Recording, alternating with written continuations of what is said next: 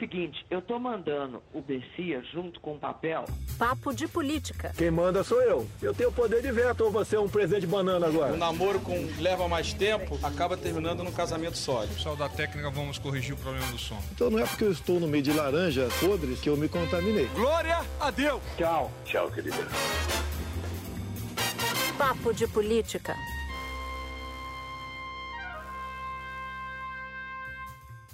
O Papo de Política começa agora. Eu, Natuza Neri, Júlia Duelib e Maju Coutinho vamos bater um papo com você sobre o que aconteceu nessa semana. Ufa, foi muita coisa, mas ó, tem uma tempestade perfeita se formando sobre a cabeça do presidente Bolsonaro. Tem uma preocupação que ronda e que tem rondado cada vez mais o presidente da República e a gente vai te contar que preocupação é essa e que relação ela tem com a situação da economia, que está bem pior do que se esperava no início do ano, a gente vai falar de quem está por trás da confusão da nota da Febraban, associação que reúne os principais bancos do país e que quis manifestar, registrar uma preocupação com a instabilidade política e institucional.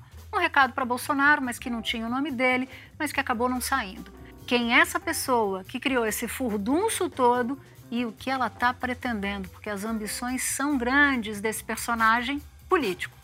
Então, arruma o fone, aumenta o volume, porque o nosso papo está começando.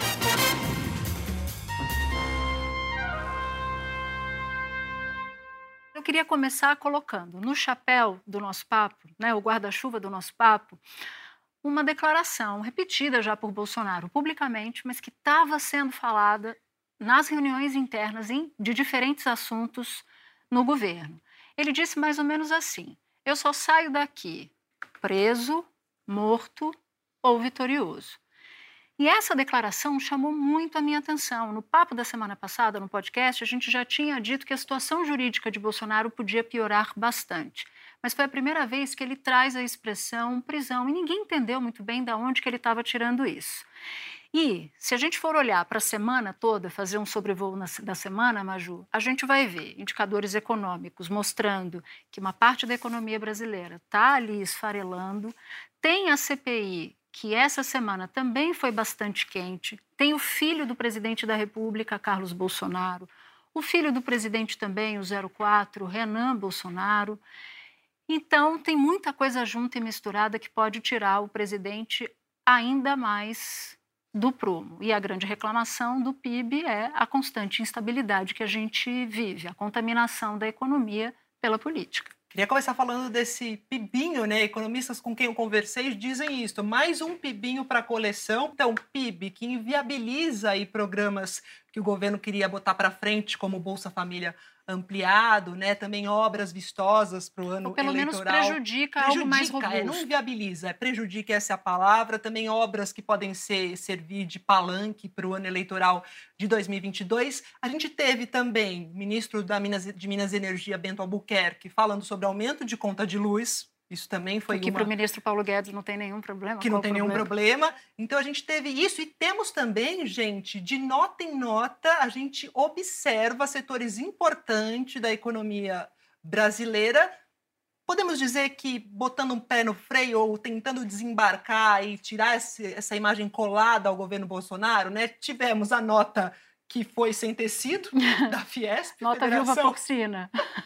das indústrias paulistas, que ainda ficou para depois, panos quentes. Tivemos a nota bem forte do setor agro, deixando bem claro o posicionamento de que não queremos essa situação de instabilidade política, apesar, Júlia Natuza, dos nomes dos bois não serem dados claramente nas notas. Uhum, verdade, fato. É, ah, você falou a nota da Fiesp, né, que foi sem tecido. Eu colocaria uma até anterior, da Febraban, que também foi sem tecido e que virou uma nota da Fiesp depois, né? Que uma não, não aconteceu, nota, né? uma não nota.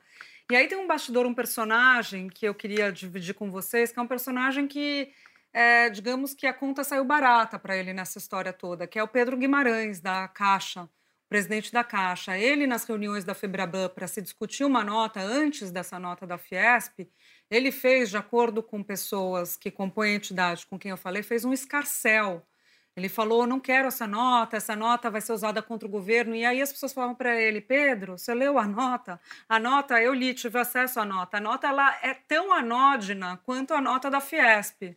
Uhum. Até uma pessoa que participou ali da confecção falou: você estava brigando por falando que uma coisa é água, outra coisa é água também. As duas, eles mesmos admitem que eram notas para é, ter um teor, um tom baixo, era só para dar um sinal de ó, a gente está de olho no que está acontecendo. E aí o Pedro falava: não importa. Não importa que a nota, o conteúdo da nota, ninguém vai ler isso. Importa que vai ter nota contra o governo. E foi que foi lá no conselho da Febraban, acabou que foram 14 votos pela nota e dois não, Banco do Brasil e Caixa, esses dois que fizeram o barulho. E aí a avaliação dos, dos banqueiros, é, representantes das entidades tal, e setor produtivo também, foi a de que Pedro Guimarães usou isso para se cacifar. Para quê? Para se cacifar, então. Para o lugar do ministro Paulo Guedes, porque todo mundo diz em Brasília que ele sempre almejou essa posição, mas talvez Você não já seja... sabe a resposta, né, Natuzaneri? Estou só levantando. Natuzaneri só, só, ela só levanta para a gente cortar. Pois é, teve um ministro que identificou, que falou, poxa, eu achava que ele estava fazendo essa mobilização toda para ser o novo ministro da Fazenda, da Economia, mas ele está de olho, Maju, é na, na vaga de vice-presidente. Posto mais Nessa alto, né? Inclusive, Nessa... né, a Caixa anunciou aí que vai fazer a maior operação de crédito da história do banco, não é isso, Júlia? É isso. Nas esse... próximas semanas. É, esse anúncio do Pedro Guimarães de fazer crédito, que está todo mundo lendo aqui, ele está fazendo política com o banco, porque ele tem a intenção, intenções políticas, esse movimento na Febraban foi isso de, de é, anúncio, de se gabaritar junto ao presidente de anúncio de que sairia da entidade se tivesse a nota, levou a Fiesp a confeccionar uma nota tão ruim quanto e que, diante da resposta do governo, é, de que não queria essa nota e tudo mais, acabaram recuando. Aí Paulo Scaff falou para Paulo Guedes que entrou no, em campo para deixar a nota da Fiesp um pouco sem graça. Não, a da Febraban um pouco melhor, um pouco mais amistosa. Só que as duas são iguais, gente. Então nem Paulo Guedes acreditou nessa versão que o SCAF falou para ele. Duas coisas. Uma, eu gostaria de ter a autoestima do Pedro Guimarães. né? Acho que isso é importante ser dito e não é de hoje que ele tem essa autoestima é. elevada. E a segunda coisa é que essa confusão toda acabou mostrando um efeito colateral. Tem gente que está disposto a deixar, a dar um recado para o governo, né? Gente importante ali da nata do, do setor financeiro e também do setor industrial. Mas o que mais me chamou a atenção não foi a não nota da Fiesp Febraban ou da Fiesp englobando tudo. O que mais me chamou a atenção foi a nota do agro, a BAG e outras entidades. Para mim, como se diz no jargão jornalístico, o lead é a notícia, é a manchete, aquela é o, é o parágrafo mais importante da história. O lead é o agro porque o uhum. agro sempre foi identificado com o Bolsonaro. E o agro que conta, né? Que é o agro aí que a gente está falando. Que é o exportador, o, exportador, o agro que emprega que muito. preza meio ambiente, que sabe que isso é ativo lá fora, que a gente não pode ficar mal na fita. Vocês viram o número do PIB, gente? A queda do 0,1, ela foi empurrada Puxada pelo setor agropecuário. Quer dizer, eles já estão com um sinal ligado. É claro que tem toda uma questão conjuntural, estou falando aqui, mas a, a, o desempenho, o mau desempenho do agro está ligado uhum. à seca, está ligado à questão do café, que teve as geadas em, em quebra Minas. de safra, né? Quebra de safra tal, mas tem uma preocupação no setor que é um setor que estava impulsionando, puxando a economia, que está sentindo. Não, e aí tem um ponto importante que combina com o que vocês duas estão dizendo. O pessoal do agro, desse agro exportador, tem ido a fóruns internacionais para tentar explicar e dizer que eles não desmatam, que eles tomam conta do meio ambiente, que a produção deles é uma produção responsável. E aí eles ouviram de um importante diplomata brasileiro num desses eventos que eram que, que é evento, foi evento público, a seguinte frase: se o Brasil não acabar com a saúva, a saúva acaba com o Brasil. Mas isso é uma frase do século XIX. É. Ele logo em seguida fez um adendo. Se o Brasil não acabar com o desmatamento ilegal, o desmatamento ilegal acaba com o Brasil. Esse é o pulso do que está acontecendo em Genebra, das discussões dos países que tem produção agrícola também, e o pessoal do agro aqui está desesperado. Ele falou: olha, essa conta vai chegar para todos nós e os concorrentes vão levar a melhor nisso. Então tem essa preocupação. Isso me puxa. Eu já queria jogar aqui na nossa, no nosso papo um bastidor de diplomatas. Falei com um diplomata que, que é responsável pela interlocução do Brasil na União Europeia e ele disse o seguinte: a gente virou párea. Eu falei, mas o que é párea lá fora? Ele falou: não, a ponto de a gente chega numa rodinha de conversa, o diplomata brasileiro, e aí dispersa, todo mundo sai. Eu falei, como assim? Ele falou, é como se alguém dissesse, circulando, circulando, que o representante da diplomacia brasileira chegou. Agradeço sua apuração, que já me veio ideia de trilha, só conta no final. Agora, gente, a gente está falando de nota anódina ou não, a nota que foi sem nunca ter sido da Febraban e também da Fiesp, mas o que interessa é que com nota ou sem nota, a gente observa aí um descolamento mesmo, ou um um desembarque do governo Bolsonaro, até mesmo de Fiesp? Como que vocês avaliam Mais isso? ou menos, porque ele teve outras notas, né? Aliás, vamos comparar, é. antes de mais nada, as duas. A nota do, do setor agro, agroindustrial, ela é muito mais assertiva do que a não nota do setor industrial, e também do setor do setor financeiro. Então, para mim, uma pessoa do agro, uma pessoa importante, um empresário importante do agro diz o seguinte: a nossa imagem lá fora está de chão de pau de galinheiro, bem sujo embaixo. Hum. E isso para a gente vai vai cobrar a conta, vai cobrar a conta não só para nós, mas também para o próprio, próprio país. Eu estava tentando puxar aqui a íntegra da nota, porque eu acho que tem um trecho que é ainda mais emblemático, que é quando eles falam sobre radicalismo e sobre a necessidade de você ter um ambiente estável para conseguir fazer o que eles querem fazer, que é capitalismo. e o governo entende muito que essas questões, é uma leitura até é, anacrônica, né, de que essas questões todas relacionadas a meio ambiente, é, a direitos humanos são coisas, anti, é, são coisas é, de esquerda, de ativistas. Do politicamente quando não, correto. É, né? quando isso é um fator necessário para você conseguir ser um jogador importante no mundo, vender so, seus produtos, etc., porque é o que o mercado demanda hoje. O mercado não se comporta mais como se comportava no século XIX ou século XX, né? Outra, e eles mas estão o governo não dessa, vê eles estão cansados dessa briga de boteco, né? Que o que o presidente faz o tempo inteiro, porque ele xinga, chama de palavrão o ministro do Supremo. E aí uma fonte me contou do governo, do Palácio do Planalto, que Bolsonaro está ligando para ministros do Supremo dizendo assim: olha, eu não tenho nada o Supremo, contra o Supremo Tribunal Federal. O meu problema são os ministros Alexandre de Moraes e o ministro Luiz Roberto Barroso. Para mim, essa apuração mostra algo que o Bolsonaro não quer mostrar para o eleitorado dele, para o público dele, que ele está fazendo, que é tentando deslocar os dois ministros que para ele são os que dão problema do restante, da instituição.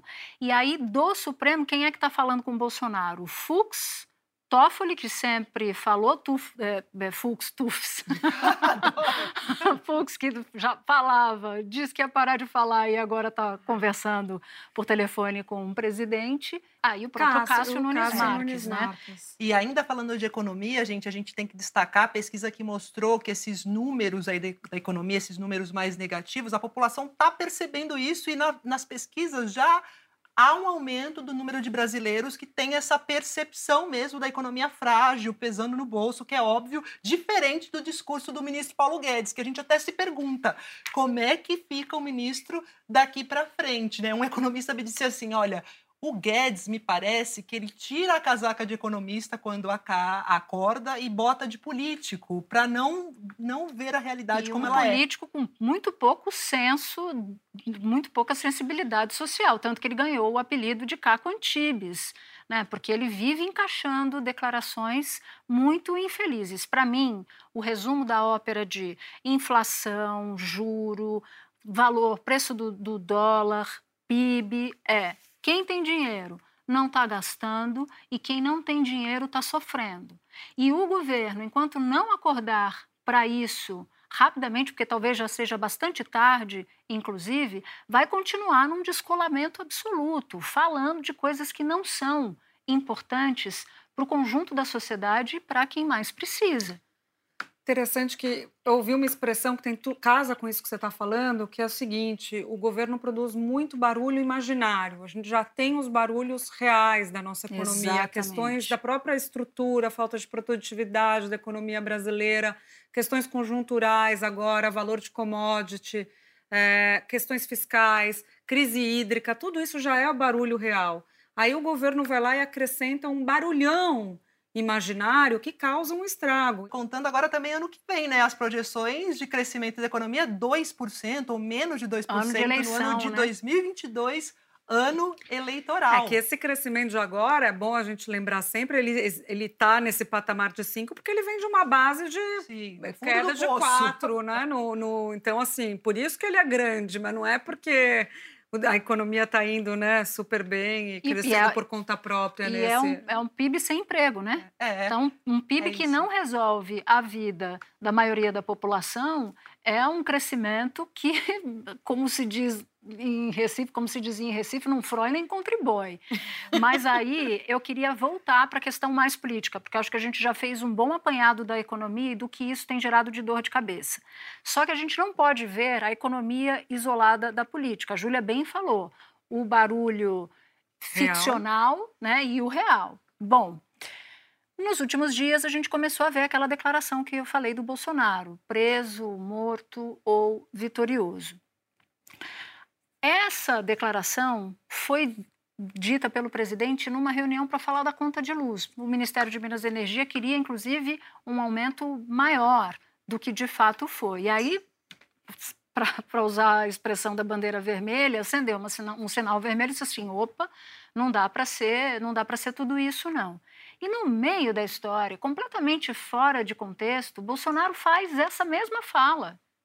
E na semana passada, uma fonte já tinha me dito, antes do Bolsonaro tornar essa fala pública, a mesma coisa, com a mesma expressão, o mesmo, a mesma tríade, preso, morto ou vitorioso nas eleições de 2022.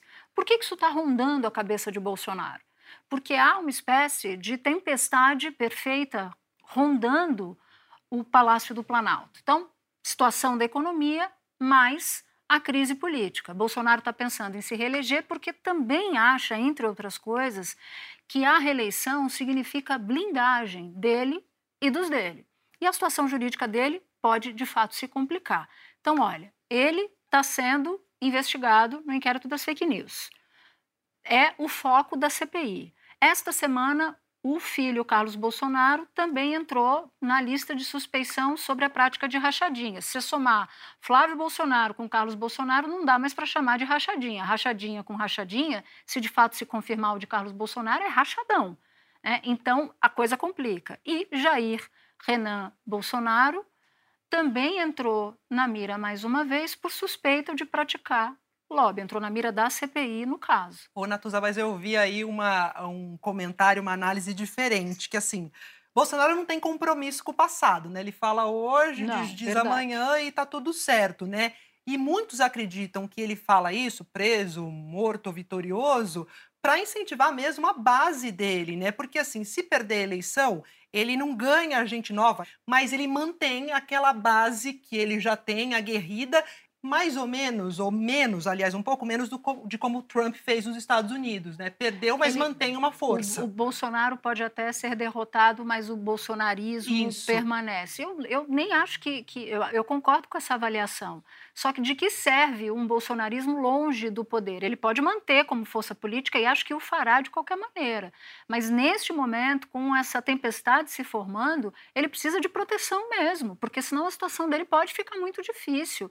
Olha, tem. tem é, crime contra a saúde pública, que está na lista no rol de investigação da CPI, que foi bem quente, por sinal, essa semana.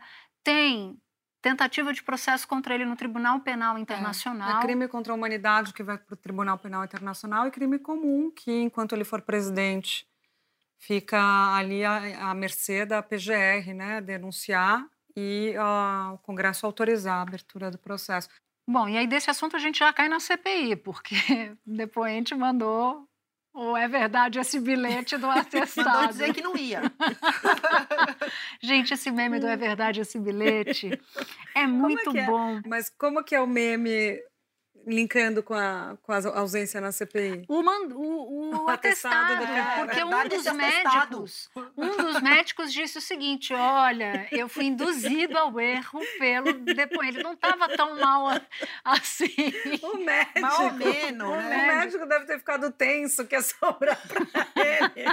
Eu só sei tá O o médico cancelou, né? O atestado é do Marconi, não é isso? É do Exatamente. Marconi, foi é cancelado. o lobista da Precisa Medicamentos. né? Isso, ainda Exatamente. bem que a, que a Maju, a gente está aqui falando sem dar nome aos bois, né? Não, ele é o Maju suposto lobista e ele tem link da Precisa Medicamentos, da vacina Covaxin, e ele tem ligação, porque essa semana a Folha de São Paulo trouxe troca de mensagens deste suposto lobista com, Com Jair Renan, com Jair Renan Bolsonaro, filho 04. o filho 04, e que o Marconi estava ali dando um- uma consultoria, abrir, né, ajudou a abrir uma empresa e tal. Total. E aí o Jair Renan já é alvo de uma investigação né, da Polícia Federal, pedido do Ministério Público sobre empresas, Lobby. lobby e tudo mais. Também chamou atenção nessa semana a casa em que ele está vivendo com a mãe. Que a porque mãe não teria tem um salário, aluguel né, mais pagar. maior o aluguel do que o próprio salário da mãe. E agora essa dele aparecer eh, nessas mensagens trocadas com esse lobista da Precisa, lobista que também frequenta a casa da advogada do presidente, então tá tudo chegando muito próximo ali do da cozinha. é. E a Ana Flor trouxe uma informação interessante, a Ana Flor, aqui da Globo News, nossa comentarista, falando que toda essa investigação, essa troca de mensagens que chega em Jair Renan, ela surge de um pedido feito pelo Ciro Nogueira. É muito Como trapalhões, assim? gente. É Como tipo, assim? tananana. Como assim? Explica isso. Tem de uma investigação que estava acontecendo no Pará, pelo Ministério Público do Pará, com questões lá regionais, de eventual desvio de recurso e tal. E aí, nessa, de precisamos investigar o que está acontecendo nos estados tal, Ciro Nogueira pede para investigação vir para Brasília, ir para Brasília. Só que aí, no meio Ah, da na investigação... discussão, na discussão da cobrança dos governistas de que se investigasse estados. Ele Isso. fez um requerimento de, de, de que a informação. investigação do Pará fosse compartilhada com a Que CPI. maravilha. E aí, na hora que você compartilhou a quebra de sigilo do Marconi, tinha o Renan, Jair Renan. Gente, que maravilha. É o, é, é o governo. Já ro- tinha rolado isso com o senador Girão, que também fez um requerimento e que depois os não governistas usaram para dar uma esquentada na comissão parlamentar de inquérito. Tiro no pé, né, gente? É o Tiro no chamado pé. tiro no pé. e aí, o- já que a gente só, só desculpe, só para a gente terminar aqui a questão dos atestados, o outro atestado é o do Tolentino, né? Que seria do Marcos Tolentino. Marcos Tolentino, que também tinha depoimento previsto, que seria o verdadeiro dono né, do Fibbank e tal, Que não é bank, né? que não é um banco. É tanta referência, deixa eu só atualizar você que está nos ouvindo e que porventura esteja, es- esteja voando. O Fibbank é a empresa que não estava no contrato da Precisa com o Ministério da Saúde e da, da, da Barat Biotech, mas que surgiu como avalista financeiro dessa operação. E o Marcos Tolentino seria o sócio oculto dessa Fibbank, que é o banco que não é banco, que oferecer um patrimônio de garantia que não é patrimônio, e, e por aí vai. E o Marcos Tolentino também tem, Júlia, porque eu te atrapalhei, ele também tem relação com o PP de Ricardo Barros, mas o PP de São Paulo também. Os tentáculos dele são maiores do que os do Paraná com Ricardo Barros. que é a questão regional, não sabia disso, Natuza. Mas o que eu sei é que ele já tinha sido internado uma vez, ele ficou internado, está internado nesse momento no, no Sírio Libanês, e aí diz que não podia comparecer à CPI por causa dessa internação.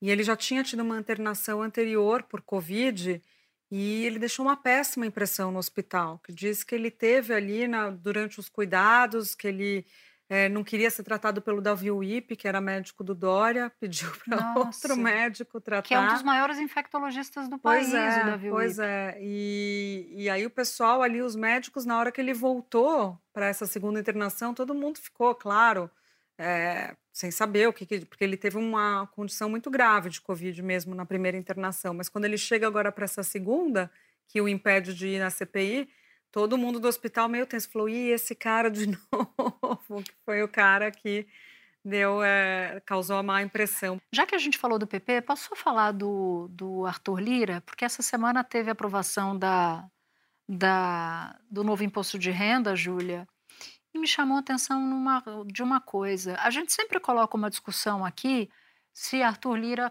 cumprirá com, com o que prometeu de eventualmente prometeu ele foi cifrado, né? Mas que ele apertaria em algum momento o botão vermelho. Ele disse que o botão já disse duas vezes que o botão acionado em relação ao governo estaria acionado. O amarelo, né? Independentemente disso, caiu uma ficha para mim essa semana de que o Arthur Lira não tem muita saída. Ele não tem como largar Bolsonaro, porque o grande projeto dele é fortalecer os dele, o, o, a patota dele, quem está com ele, quem o apoia na Câmara dos Deputados, porque ele tem um objetivo muito claro. Muita gente que o conhece diz o seguinte, que a reeleição dele para deputado federal está absolutamente pavimentada em Alagoas, mas que ele já está trabalhando no projeto da sua própria reeleição à Câmara dos Deputados. E a lógica, Maju, é normalmente de reeleição. É muito difícil um presidente da Câmara não conseguir a reeleição. Né? Você precisa cometer vários erros mas que ele não pode se desgrudar de Bolsonaro nesse momento, porque Bolsonaro é a garantia de que o Lira tem cofre para se fortalecer junto aos é. futuros eleitores. Mas que Lira não estaria tão preocupado assim com reeleição ou não de Bolsonaro. Ele precisa do Bolsonaro neste momento. Prazo datado. É, não sei se é datado, mas que ele está muito mais preocupado em segurar Bolsonaro agora, neste período até o processo eleitoral do que está prometendo ali grandes coisas durante a eleição. E que se Bolsonaro eventualmente não for reeleito, que ele continuará sendo poderoso, porque vai ter exército, né? vai ter tropa, que são os eleitores da Câmara, os próprios deputados, e que depois o próximo presidente, se houver uma troca de turno, uma troca de bastão, vai ter que se relacionar muito bem com um presidente da Câmara poderoso. É, um, um, presidente fraco, né, acaba gerando quase que por distribuição de poder um presidente da Câmara forte, né? É muito. E presidente, você, acho que você matou. E para o presidente da Câmara é interessante manter um presidente fraco, né, ali no, no limite, enquanto o presidente estiver cedendo. O, o erro da Dilma, como a Dilma enfraquece, é que ela perde também parte dessa interlocução de alimentar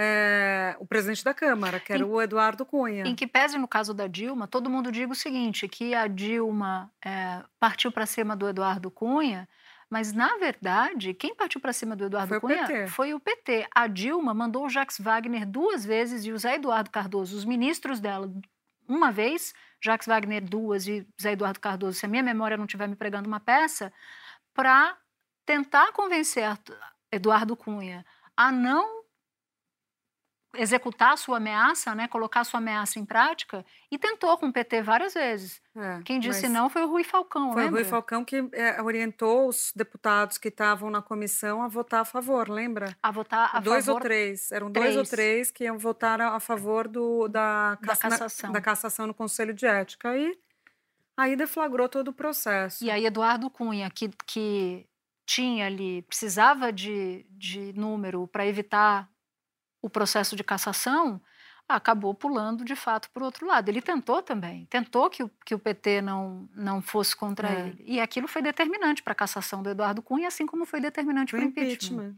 Gente, olha tá só. Rapaz, dois, dois anos. anos do Papo de Política. Vocês têm noção Passou, de que dois anos... Rápido, né? Rápido. Rápido. Sabe o que, que eu me lembro? Da gente indo fazer um piloto para mostrar para a TV, para mostrar aqui no trabalho que a gente tinha um projeto legal em mãos. E a gente foi, fez um piloto e passamos uma tarde de sábado, vocês lembram? Fomos Lembro, almoçar. os juntas. maridos, os maridos foram junto almoçar as crianças, meus dois filhos, filhos foram. É. Minha cunhada foi também. Natuzanera entrando no armário para gravar a locução do papo. Gente, essa locução que você, a, que você ouve na abertura, eu gravei dentro papo do guarda-roupa. Papo de política. Papo de política. Ela entrou, gente, entrou. Lembro muito, foi num sábado de manhã que a gente se foi encontrou, depois saímos para almoçar todo mundo. É. Foi bem legal. Eu lembro, tem um, epi- um- um episódio, um programa, a Maju não estava até nesse, você não tinha chegado ainda, quando a gente gravava ainda próximo no estúdio da redação, que a gente cantou Total Eclipse of the Heart. A gente tem esse vídeo. Esse A vídeo não é edificante, vídeo. mas eu me divirto com ele. Esses dias eu tava, eu tava assistindo, sabia? Não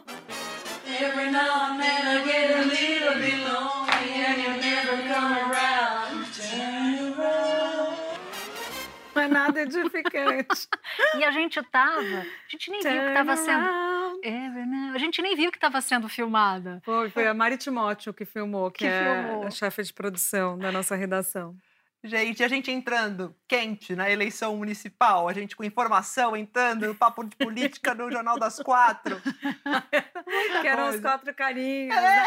Esse era difícil, achei um momento mais difícil, que a É. gente não olhava no olho. É, não podia virar. é. Você tinha que ficar olhando direto pra câmera. É. Isso tira, tira, tirava Tira da muito. gente o. Um... Mas foi uma operação de guerra, né? Para dar, para eles conseguirem levar, foi muito legal isso, para conseguir Foi. levar o papo assim quente para falar de eleição. Então E tinha toda uma operação no estúdio com várias câmeras, né? E eu não sei se a gente está errada, mas. Quer dizer, se a gente, né? Eu já botei vocês no- no- na minha conta do erro. Mas o Papo de Política é o primeiro podcast que vira programa de TV, que eu tenho Verdade. notícia. Eu acho que é também. Então, é, não- a gente batalhou junto com a equipe toda para trazer essa linguagem, que é uma linguagem muito mais, mais, mais, como é que eu vou dizer? Mais informal do podcast, porque eu acho que o podcast tem uma dose de informalidade, sobretudo esses de mesa redonda, para o programa de TV, que É. a gente ainda vai, a gente vai fazer um ano ainda. Então essa comemoração nós vamos deixar para depois. depois. Só que tem a quarta elementa dessa turma Sim! que mandou mensagem, que tá ali cuidando de gêmeos, a vida dela não tá fácil. Mas eu queria dizer que eu tô com muita saudade dela, já ela tá fazendo falta. Então, com vocês, senhoras e senhores, André Sadi. Oi, gente, que mais eu posso desejar para o papo de política, a não ser saúde, a não ser vida longa? Muito, muito orgulho desse programa, desse projeto que a gente construiu juntas, que a gente pensou juntas e a gente faz com tanto carinho, com tanto empenho, com tanta apuração, com tanta informação, que é o nosso objetivo. Eu tô aqui acompanhando vocês, em breve aí, pra gente continuar debatendo, dialogando, porque não existe política sem esse debate de ideias, sem essa conversa, essa troca que a gente faz tão bem. Um beijo. E tem a nossa quinta elementa, né? Nossa guerreira que está com a gente desde o começo também, Dani, né? A nossa Dani editora Abreu. executiva, Daniela Abreu. A gente tem muita sorte com o papo, porque além, além do, do entusiasmo e, e a ideia de uma, de uma mesa redonda, de um programa de mesa redonda de mulheres falando sobre política, saiu da Dani. É a equipe que a gente conquistou, porque assim, durante toda essa fase, não teve ninguém que não tivesse entrado na nossa na nossa vibe, É. né? Assim, porque a gente é pé de barro mesmo, né? A gente trabalha, trabalha muito e ainda consegue se divertir. Então eu vou aqui fazer um agradecimento especial à nossa equipe, engajadíssima, à galhardia da nossa equipe, agradecer a vocês que o papo esteja aqui por muitos e muitos anos. Vamos para a trilha? Vamos. Como Natuza. você, você Eu voltei, né? voltou, eu acho que é justo você ficar com a, começar a trilha. Lembra que você falou da rodinha? Que quando se fala em Brasil lá fora, nas rodas diplomáticas... Dispersa. Dispersa a rodinha? Lembrei do Vamos abrir a roda, enlarguecer. Vamos, é abrir isso aí. Lambada, caoma. Ô, Jesus, eu gostava tanto. Não é, não é não, viu? É Dançaram. Sara Jane. É Sara Jane. É. Sara Jane. Você acha? Sara Você não Jane. desafia, hein? Não desafia, porque Não. ela tem tudo na ponta da língua. Eu sei muito Sara. Jane. O que, que é isso? Quer ir agora você? Vou, a minha trilha tem a ver com a CPI, né? Com a guerra de atestados médicos para o pessoal na Mandando CPI. essa, né? O pessoal mandando essa. Essa trilha é inspirada em Natuzaneri, às vezes a gente canta para ela, né? Será que ela Eu acho que ele não vem. Tem que cantar a trilha dela, é assim. Ele não vem, não. Canta um pedaço. Não, será que virá? É, isso. é Tem muito que fazer bom. aquilo, sabe, do maestro pra pegar o timbre, né? Não Exato. tem? Como é que chama? Me deu um lá. É. Me deu um mi. Bom, eu vou amarrar com a declaração do feijão e do fuzil. Vou ficar com feijão, jamais com fuzil. E aí eu vou numa poesia do Ferreira Goulart, Não há vagas. O preço do feijão não cabe no poema. O preço do arroz não cabe no poema. Não cabem no poema o gás, a luz, o telefone, a sonegação, a sonegação do leite, da carne, do açúcar, do pão. E aí vem, porque o poema, senhores, está fechado. Não há vagas. E não há muitas vagas no Brasil, tanto no sentido real de desemprego, quanto no sentido metafórico, que tem uma parte do nosso Brasilzão que está completamente para fora, não tem vaga. É hora de agradecer a nossa equipe, que a gente falava. A Júlia falou da Dani Abreu. Muito obrigada, Dani. Edição e produção: Cecília Rito, Júlia Zaremba e Germano Martins e Bruno Bate. Obrigada, gente. Eles também Valeu. fundamentais, todas as meninas, o Fundamentais. Germano querido, Bruno. Supervisão: Ana Bernardoni, chefes de redação. Pedro Godoy, Pedro, a gente te ama. Mariana Timóteo também. Gerência, Cadu Veloso. Cadu também, estava ali, até de madrugada, editando podcast. Agora a gente ganhou mais agilidade. Mas na época era, era fervoroso. Sonoplastia, Gustavo Caux. Supervisão técnica, Guido Carvalho e Leandro Discassiati. E lembrando que o nosso podcast também é programa na Globo News, toda quinta-feira, às 11h30 da noite. Não, não é igual. É diferente, com bastidores diferentes e exclusivos, aqui e lá para você. Então, até o próximo episódio. A gente te espera.